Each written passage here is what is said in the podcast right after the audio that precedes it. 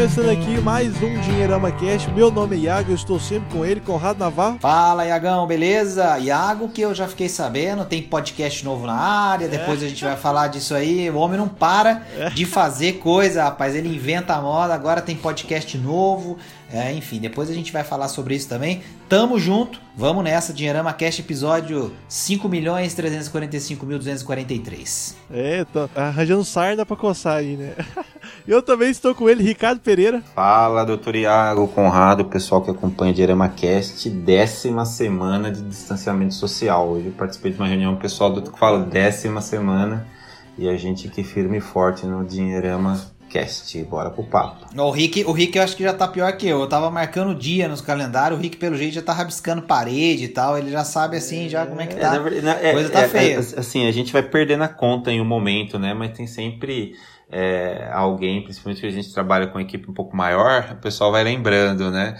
Mas é décima semana, passa, ao mesmo tempo que a gente fica angustiado, né? Por viver esse, esse momento, também é, a gente acaba ficando feliz de estar bem, estar com saúde e ver o Dinheirama Cast crescendo cada vez mais. Com certeza, Rick. E aí, já faço de novo aquele parênteses importantíssimo, dando os nossos agradecimentos. Muito obrigado a todo mundo que trabalha e que continua trabalhando para que a gente que pode trabalhar de casa possa continuar em casa. Então, reconhecer aqui todos esses profissionais, a gente já fez isso em outros episódios, né? Desde médicos, enfermeiros, até entregadores, é, serviços né? essenciais, caminhoneiros, tem muita gente trabalhando para a gente poder continuar a nossa vida. Então, muitíssimo obrigado. E é isso, décima semana. E o que, que a gente vai falar hoje? Opa, hoje, o, o episódio de hoje, vamos falar sobre esse aumento do dólar. Será que o dólar vai chegar na casa lá dos seis reais? A gente vai fazer, falar sobre alguns fatores que, né, fizeram essa subida do dólar aí.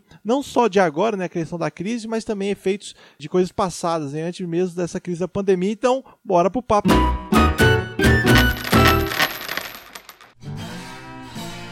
Lembrando que o Dinheirama Cast é um oferecimento da Grão. A Grão é o aplicativo que ajuda você a juntar dinheiro. A nova maneira para você criar hábitos e começar a praticar a educação financeira que realmente funciona. Poupando na Grão, seu dinheiro vai render mais do que a poupança com mais segurança. Então não perca essa chance e conheça o aplicativo. Acesse www.grão.com.br, baixe o aplicativo e bora pro nosso papo. Bom demais, Iago. É, já vou puxar um gancho aqui pro Rick explicar um pouco melhor para nós, mas Rick, é curioso porque assim, tem muita gente que quer saber por que, que o dólar tá subindo, mas ninguém pensa que na verdade o que tá acontecendo é que o real que tá se desvalorizando. Né? Esse é um, essa é uma discussão curiosa e interessante, porque a pessoa pensa muitas vezes em investir no dólar. É muito comum a gente escutar as pessoas né, querendo saber ah, como é que eu faço para aproveitar essa alta do dólar agora, então eu vou investir em dólar, eu vou comprar dólar para ganhar dinheiro com isso e tal. E essa é uma confusão comum, na verdade. O dólar é uma moeda, o real é uma moeda, e o que acontece muitas vezes é que você tem um fluxo de capitais. Fluxo de dinheiro que acaba influenciando essa relação de uma moeda com a outra, né, Henrique? Mas é uma confusão muito comum. É bastante comum, Conrado, e é um assunto espinhoso, né? Se você for falar com um economista, que cara experiente, enfim, profissionais de renome, assim, o assunto que eles menos apreciam conversar é sobre câmbio, né? Então, porque acaba sendo um assunto delicado, porque fica muito naquela questão de coisas que são assim um pouco improváveis, coisas que fogem muito da previsibilidade, né? Uma palavra que a gente sempre fala e que é muito importante quando se trata de economia. Mas o que acontece basicamente, e o real foi uma das moedas que, se não a mais, a mais desvalorizada nesse ano, uma das que mais com certeza, o que acontece é que esse momento de instabilidade, de insegurança, né, faz com que a nossa moedinha, que né, está aqui o, o real, perca justamente o valor com relação ao dólar. Quer dizer, o pessoal pega esse é, é, onde é mais seguro e leva o dinheiro para lá, e onde que é mais seguro para os Estados Unidos, e as pessoas acabam por, por conta disso, o dólar vai se valorizando frente às outras moedas, e nesse caso o real foi uma das mais afetadas. Então, eu acho que, em linhas gerais, né, para a gente explicar para as pessoas de uma forma assim mais simples, é isso. Né? Num momento de incerteza, os, né, quem tem dinheiro acaba levando esse dinheiro para onde tem mais segurança e o dólar é aí nos Estados Unidos, a gente percebe que é o lugar onde, é, mesmo com juros até mais baixos, a gente vai falar isso daqui a pouco né, com relação ao Brasil, mas o fator segurança acaba pesando muito. É, você está explicando uma, uma dinâmica muito frequente, comum, né, explicada em economia, que é a questão da oferta e da demanda, né, a famosa relação entre oferta e demanda. É, obviamente que você tem vários é, digamos, é, várias variáveis né, que influenciam o quanto a sua é, demanda por alguma coisa vai é, aumentar ou diminuir, e é o que a gente está vendo que você falou, quer dizer, a, demanda né, pelo real, né, ou seja, a, a, oferta de dólares aqui dentro do nosso mercado, ela diminuiu, né, porque é, você tem esse cenário de pandemia, você tem o cenário da instabilidade é, política e econômica também no Brasil, que ninguém consegue saber exatamente né, o tamanho disso, como que isso vai evoluir ainda, não tem uma sinalização tão clara nesse sentido. É, e você então acaba vendo é, o dinheiro é, grande, graúdo, né, que é de moeda estrangeira, indo embora do país e voando para é, um lugar mais seguro, é, onde mesmo ganhando menos, né, rentabilizando menos, é, ele vai estar, tá, de certa forma, mais protegido. Então, a, a, o que está acontecendo agora é um cenário clássico de câmbio flutuante mesmo, né? Que é uma, uma das né, medidas que a gente já adota no Brasil há muitos anos, é, em que você tem é, menos dólar circulando aqui dentro do Brasil. Obviamente que para você conseguir ser dono de um desses dólares que está por aqui, você vai ter que pagar mais, porque essa oferta de dólares aqui dentro é menor. E aí, Rick, só para deixar é, também claro o seguinte, né? é, é essa quantidade total ela tem ela é finita né? Apesar de a gente estar tá vendo uma, uma injeção de, de, liquidez muito grande não ainda imprimindo dinheiro nem aqui nem lá fora mas é, essa injeção de liquidez principalmente por parte dos bancos centrais enfim de, de, né, de, de, de é, comprarem ativos diferentes de, de diferentes é, é classes e, e de certa forma colocarem dinheiro em circulação nas economias é, ainda assim essa quantidade né, de moeda ela é uma quantidade finita. Então por isso que a, a cotação ela vai é, variando. Quer dizer, você tem uma quantidade de dólares, essa quantidade de dólares circulava aqui dentro do Brasil, como ela foi levada para fora, diminuiu a quantidade de dólares aqui dentro. Para você ter é, dólares aqui dentro, você vai ter que pagar mais. Então, é relativamente simples de entender. O que é complicado, que a gente pode conversar um pouquinho mais também para ver o que está acontecendo e tentar iluminar, é assim: o que, que acaba é, gerando essa, né, esse movimento né, do dinheiro sair daqui para lá e eventualmente quando que esse dinheiro poderia voltar para cá, né? Que essa é a próxima pergunta é, natural que todo mundo vai fazer, é, né? Até, até para assim é, ilustrar um pouco o que eu disse de câmbio, dólar, né? Ser um, um dos assuntos que os economistas mais detestam tocar, eu vou me recorrer aqui a uma entrevista recente do, do Paulo Guedes, né, que ele disse, né, que se fizer muita besteira o dólar pode ir a cinco reais, né? Então ele deu essa é, é, já né? foi, essa aí já foi, né? Ele, reais já ele foi, falou né? isso no começo de março, então você vê é uma, né, uma realidade totalmente diferente. Então quando você fala sobre esse assunto tem que ter muito cuidado, porque de repente nem fez tanta besteira assim, né? Mas a, a é, coisa a pandemia foi, não foi culpa foi, dele foi, nem de ninguém, né? né? Te levou para esse caminho. Então é, é, é, muito bom você ter um certa, é, né, tomar todas as assim as, as, as precauções para tratar esse assunto aí de uma forma e, séria. E ninguém né? acerta, né, Rick? Não, esse é outro problema, é, né, cara? É previsão de moeda, né, cara? É outro negócio que a hora que o cara se resolve se arriscar em previsão de moeda, é, pronto, é né? Aí você falou do Guedes agora, não dá para não lembrar do, do Guido Mantega, né? Lá atrás também, né? O que já foi nosso ministro, né? Também é, nessa mesma área e que aconteceu uma coisa semelhante também, né? Quer dizer, para é. apostar, era para apostar contra o dólar e de repente o dólar deu aquele samba, né? Quer dizer, então, se você arriscar alguma coisa, você vai, vai levar. E é, e é, até interessante isso que vocês estão falando, porque assim, antes desse todo esse movimento, né, que, né é, da, da, questão da, da pandemia, da, da quarentena, é, já, tá, já havia esse, esse, esse aumento do dólar. Tipo assim, até me perguntaram aqui na rap, eu até, tipo assim, do pouco que eu já vi, dei uma aqui de economista. Eu queria, na verdade, confirmar com vocês é, esse, esse quesito, que foi até, acho que, é, é, pautas de uns diagramas para trás, se, se o pessoal aqui até ouvinte se lembra, que é a questão de como a, a taxa, do, a taxa de juros hoje, né, do, da Selic, como está diminuindo, ela era muito visada por, pelo capital estrangeiro Aí ela deixou de ser atrativa durante com essa diminuição da Selic, né, por exemplo, e acabou tirando dinheiro estrangeiro aqui. É um dos fatores. Eu posso estar errado, eu, eu fiz uma explicação meio meio Não, sua leitura aqui. tá, sua leitura tá perfeita. Uma das razões para esse dinheiro não ficar por aqui é, lógico que a gente tem um cenário absurdo aí de, de, né, de incerteza, então acho que esse é um talvez o fator maior, ou, ou pelo menos é, é, nele que todo mundo vai colocar a maior parte da culpa sempre, né? Então, independente se a gente vai saber de fato é, qual é a maior razão, mas com certeza o fato da gente ter é, títulos é, públicos que pagam menos agora do que pagavam no passado é um fator é, é primordial para você ter de retirada de, de, dólar, com certeza, né? Você tem uma economia com uma instabilidade política e econômica grande, com uma taxa menor, quer dizer, o risco é muito maior, né? A leitura de risco é muito maior. Então, é, obviamente, vem menos dólar e, e, esse dólar ele fica num lugar até com um retorno menor do que o nosso, mas até que se enxergue eventualmente essa luz ou esse, esse caminho já de novo retomado e aí você eventualmente começa a ver um fluxo de volta para cá, mas acho que é por aí, né, Rick? É, e é legal que eu, esse assunto. A gente tratou, na verdade, como o Iago comentou, é, final de 2019 a gente falou um pouquinho sobre dólar, né? Então naquela época a gente tinha até. Eu até escrevi um, um artigo, vou passar rapidamente sobre os temas, que explicava um pouquinho do, do que estava acontecendo naquele momento, né, final de 2019. Então, se falava... Interessante que muita coisa mudou é, da água então, pro vinho, né, se falava muito naquela época da guerra comercial dos Estados Unidos com a China, né, que ainda hoje causa algum burburinho.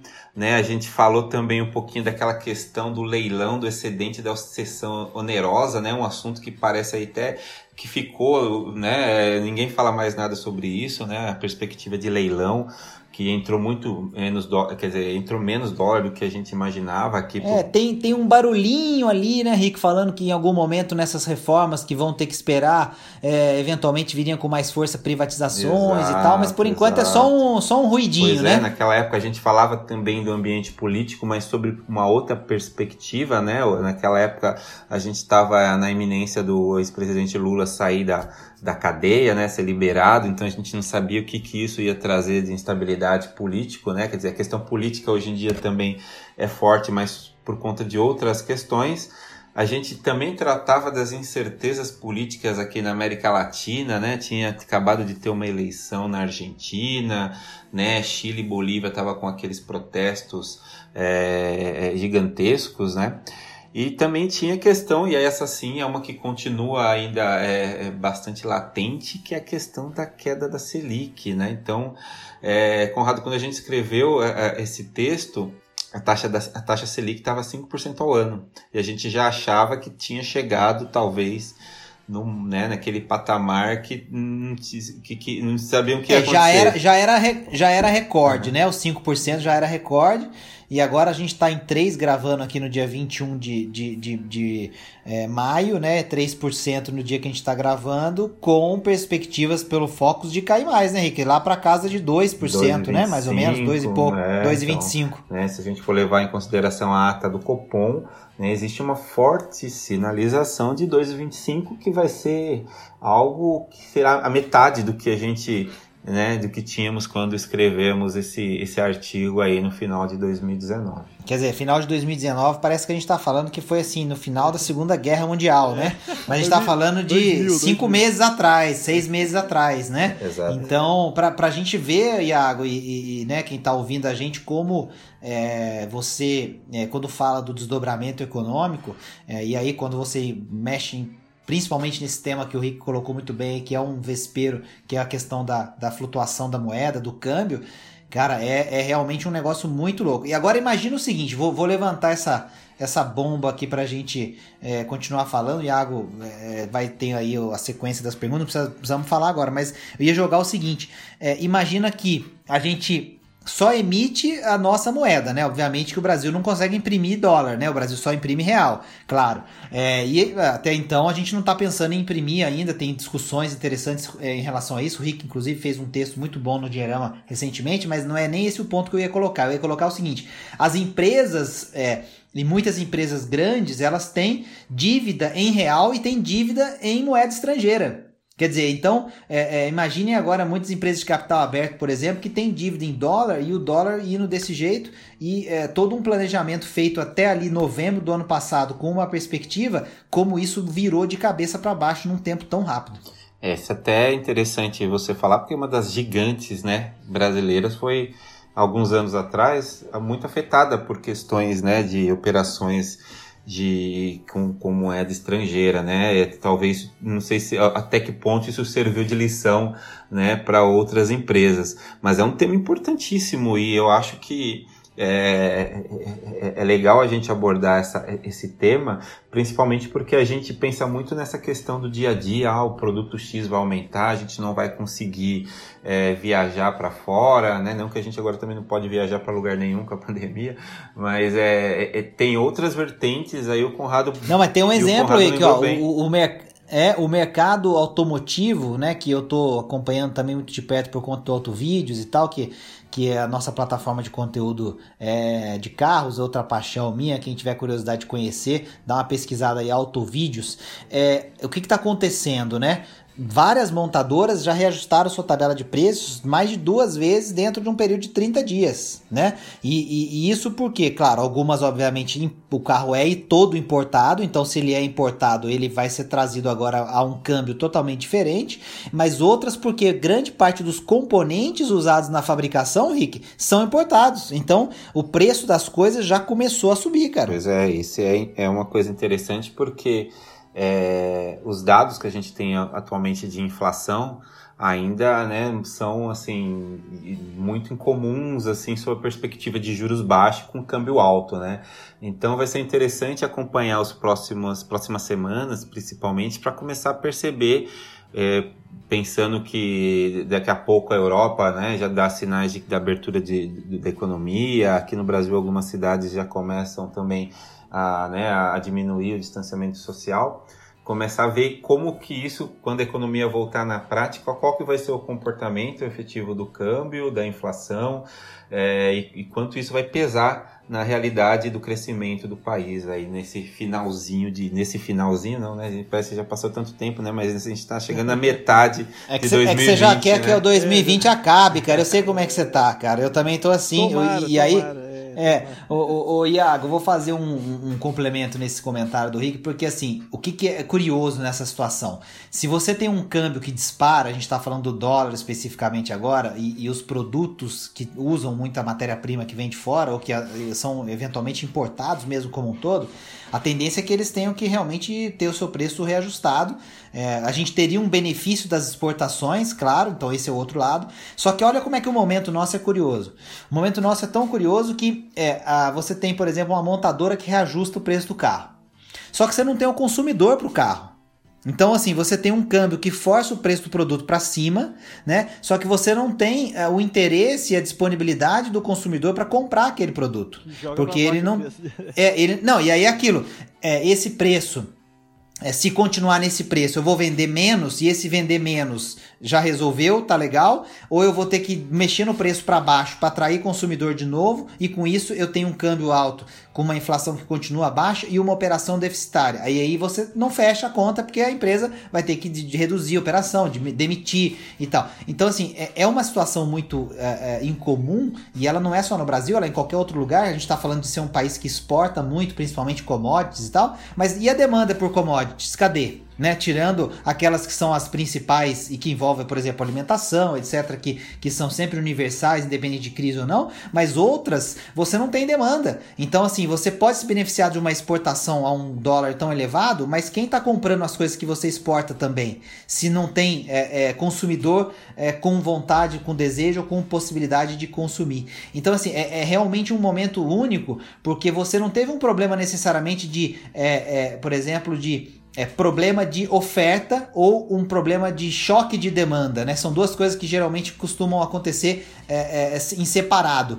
Você simplesmente teve uma paralisação geral, quer dizer, você tem indústria que poderia estar tá produzindo, mas não tem consumidor para comprar. E o consumidor que pode comprar não está afim de comprar também. Quer dizer, então, é, é, é assim, é, é muito curioso. Por isso que a gente consegue ter, como o Rick falou, por enquanto, juro baixo inflação lá embaixo, ainda que a situação seja essa que a gente está vendo. E com, com a perspectiva de desemprego também muito grande, né, Conrado? Então, esse é uma equação que a gente não sabe exatamente o, o quanto isso vai levar e, e, existem projeções, né?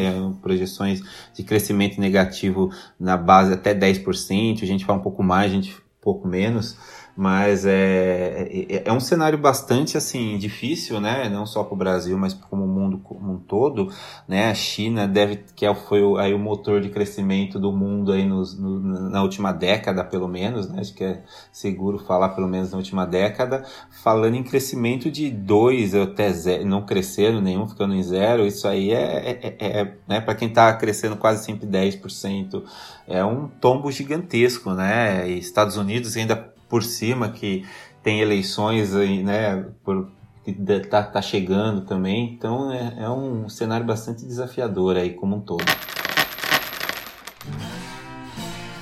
É até interessante isso. Até, é, uma das coisas que eu ia comentar é, do que o Conrado falou era isso. É, aqui no, no texto da Valor Invest fala a respeito disso, que às vezes a gente é, interpreta como a alta do dólar boa né, para empresas exportadoras, mas na verdade o que está acontecendo é que não tem demanda externa. Né? E é engraçado porque recentemente, não sei se vocês viram é, deu um tiro muito grande no valor aí das, de Suzano, Clabin, alguns exportadores, que na verdade deu uma correção boa hoje no dia 21.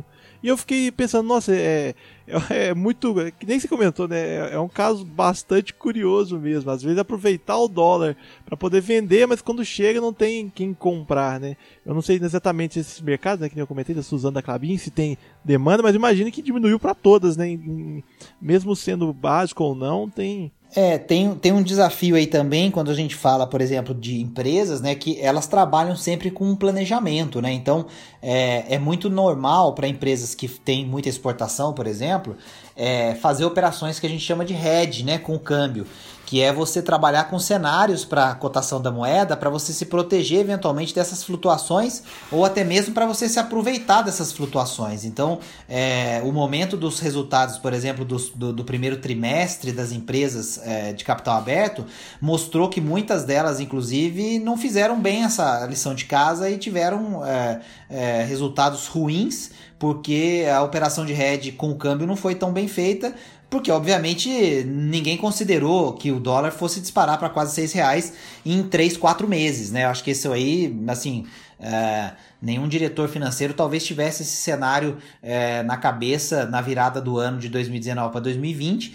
e talvez nem sequer imaginou que, que pudesse ser tão agressivo tão rápido, mesmo depois que a pandemia apareceu, surgiu, enfim. Então, é, a questão do endividamento em moeda estrangeira e de você ter os instrumentos para se proteger dessa variação, se você é, é, não souber é, trabalhar bem esses dois lados, você pode inclusive colocar toda a operação da empresa em risco e, inclusive, é, encontrar um desfecho de, de, de realmente de, de é, recuperação judicial, é, falência, e, coisa nesse sentido. No, no momento de baixíssimo crédito, né? Então, se precisar socorro de alguma forma, a chance de, de, de conseguir é praticamente remota, né? É, e o consumidor está na outra ponta, né, Iago Henrique? Que é aquela coisa. É, você é, vai ter é, determinados produtos com preços diferentes, com certeza. Muitos deles são produtos de necessidade maior, você vai ter que acabar pagando mais. Você tem é, um mercado que fica desbalanceado porque você acaba tendo que pagar mais por algumas coisas que são importantes. Sobra menos dinheiro para você gastar com outras, então você acaba influenciando o mercado como um todo, porque não dá para comprar tudo que você comprava antes. E numa realidade em que você vai ter desemprego, mais gente sem trabalhar e mais gente com menos renda. Então, assim, se você tem uma taxa de juro tão baixa, um câmbio que força demais o preço dos produtos, você vai subir alguma coisa, o que, que o cliente vai comprar, o consumidor vai comprar? E aí é que, que é a incógnita que o Rick colocou. Qualquer coisa que a gente falar agora, a gente vai estar tá errando e dando um chute assim nas estrelas. Então, é, a inflação pode voltar a subir a ponto da gente ter que subir juros depois. Quer dizer, estamos falando logicamente de, de, de um prazo mais dilatado. Mas é, esse filme a gente já viu de certa forma no Brasil, não com essas variáveis mas pode ser que ele se repita. Ou pode ser que não, justamente porque a, a, a coisa vai ficar tão é, é, gelada, a economia vai ficar tão fria do ponto de vista de, de, capacidade de consumo, que a inflação não vai conseguir subir porque as empresas não vão conseguir vender o seu estoque com aquele preço. Só que isso vai gerar, eventualmente, é, mais desemprego, é, mais é, pessoas procurando trabalho. Quer dizer, então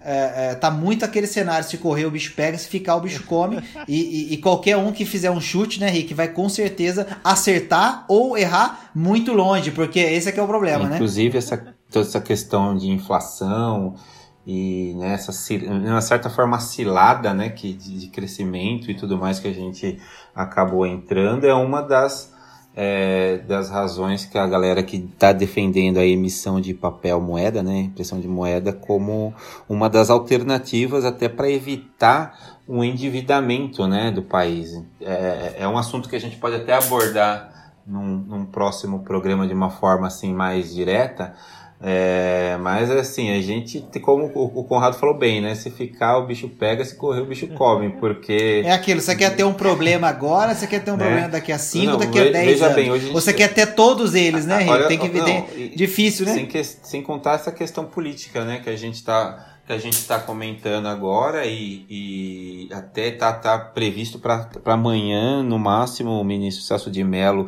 divulgar aí uma possível reunião do presidente com os ministros. A gente não sabe o impacto político que isso pode trazer, né, para mais uma vez para a nossa economia. Então é, é, é, terrível, né? A gente, a gente às vezes fica até vendido, porque o dia quando a gente grava o nosso programa, a gente fala uma coisa, qual é o risco de amanhã já estar tá totalmente diferente, né? Então, né, o, o, o, a gente vai fazer edição do programa, para né, sair nos próximos dias, quando a gente lançar o programa, pode ser que aquilo que a gente esteja falando hoje já tenha mudado totalmente, né, Conrado? Então, aí eu sempre lembro daquele meme, cara. Toda vez eu lembro daquele meme. O meme que tem, eu acho que é o, o Capitão América e o Hulk trocando uma ideia. E aí o. o, o, o não sei se, eu, se o, Capitão olha pro Hulk com aquela cara e fala assim: Mas e agora? Como é que vocês vão fazer para resolver essa crise no Brasil? Aí ele olha pro Capitão e fala: Então, Capitão, esse é o nosso segredo. Aqui a gente vive em crise.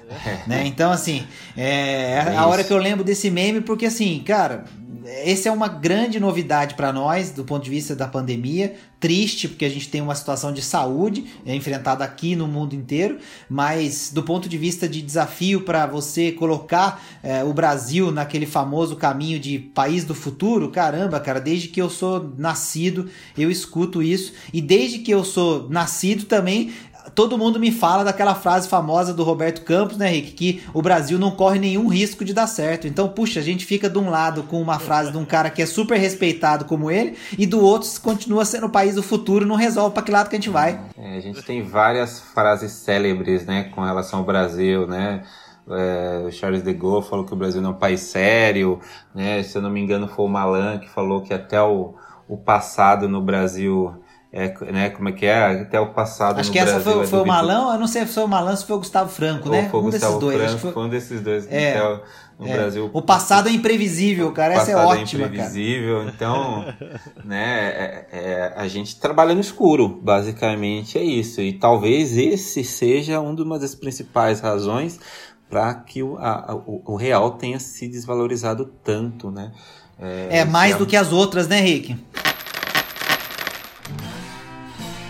Agora vamos falar de uma outra coisa rapidinho também pra gente fechar. Tem gente falando que por conta também de ter sofrido uma grande desvalorização, se é, a gente acertar uma coisa ou outra aqui, quer dizer, continuar enfrentando um ou outro ponto com seriedade, o endividamento, a questão fiscal e tudo mais, numa eventual retomada global, ainda que devagar, lenta, isso também acaba virando, de certa forma, é, é, uma vantagem, porque vira um interesse também desse dinheiro voltar para cá como uma oportunidade de, de grana, digamos, relativamente fácil, né, Rick? Eu acho que sim, Conrado.